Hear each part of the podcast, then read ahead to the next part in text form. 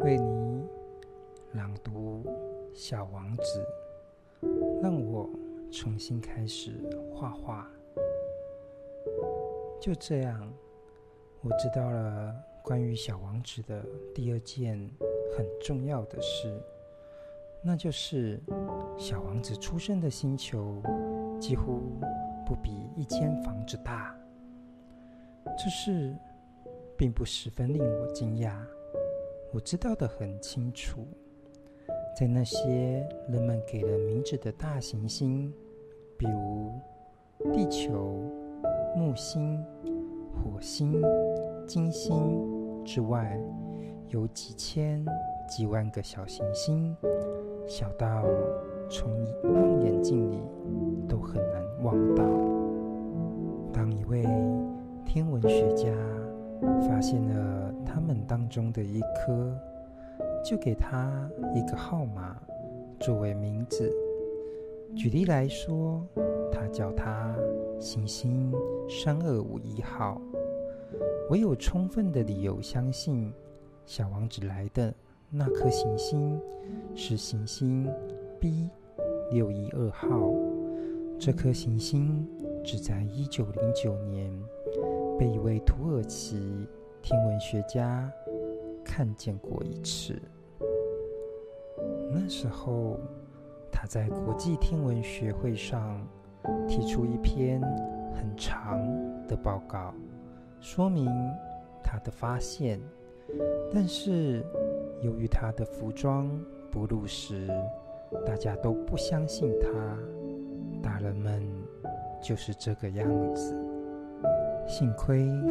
由于行星 B 六一二号的名气很大，土耳其的独裁者强迫他的子民穿上欧洲人的衣服，否则就判他死刑。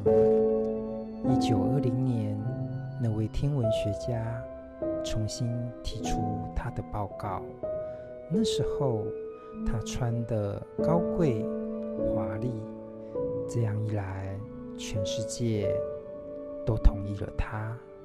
我如此不厌其烦的详细说明行星 B 六一二号，并且告诉你它的号码，都是因为大人们的缘故。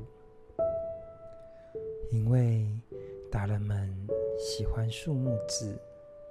当你向他们谈起一位新朋友时，他们从不问你主要的事情，他们从不问你他的声音怎么样，他喜欢什么游戏，他收集蝴蝶吗？而是这样问你：他几岁了？他有几位兄弟？他体重多少？他的父亲有多少收入？只有这样，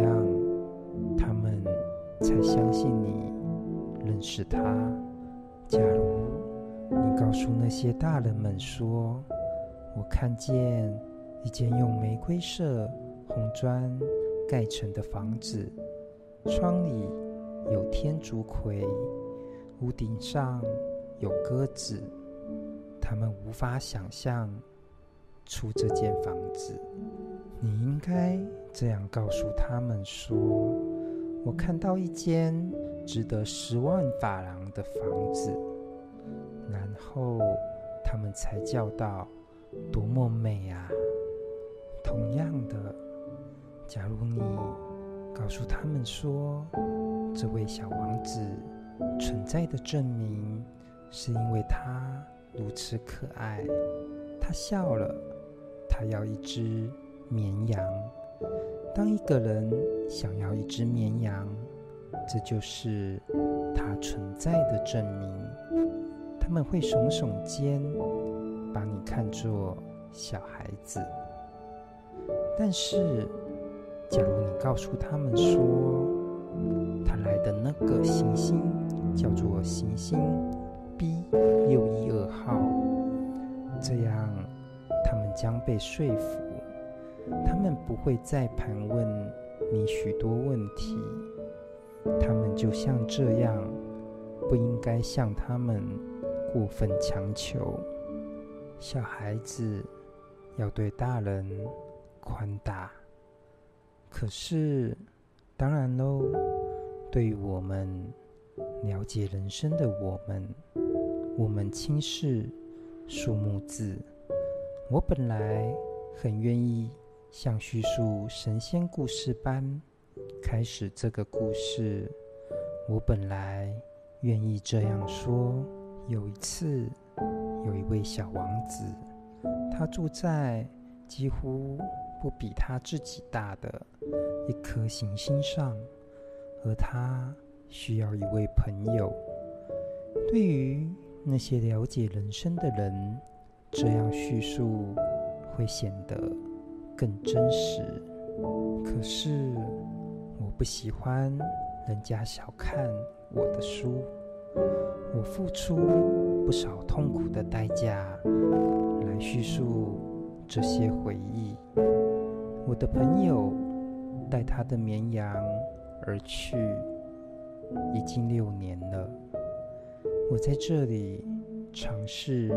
描写他，为的是不要将他遗忘。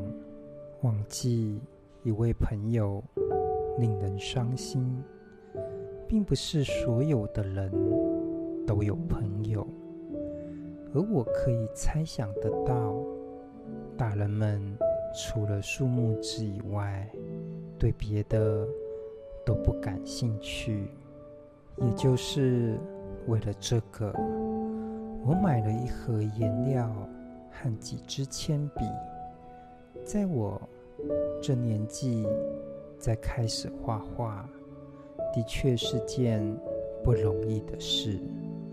尤其对于除了在六岁时尝试画过一只可看到内部和一只看不到内部的蟒蛇外，就再也没有画过其他画的人，但是当然啦，我将尽可能画一些很像的肖像。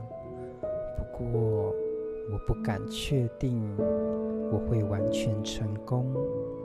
也许这一张可以，另一张就不像了。我在尺寸大小上也会。弄错一点，这里小王子太大了，那里他也许太小了。我对他衣服的颜色也犹豫了好久。于是我这样试，那样试，有好有坏。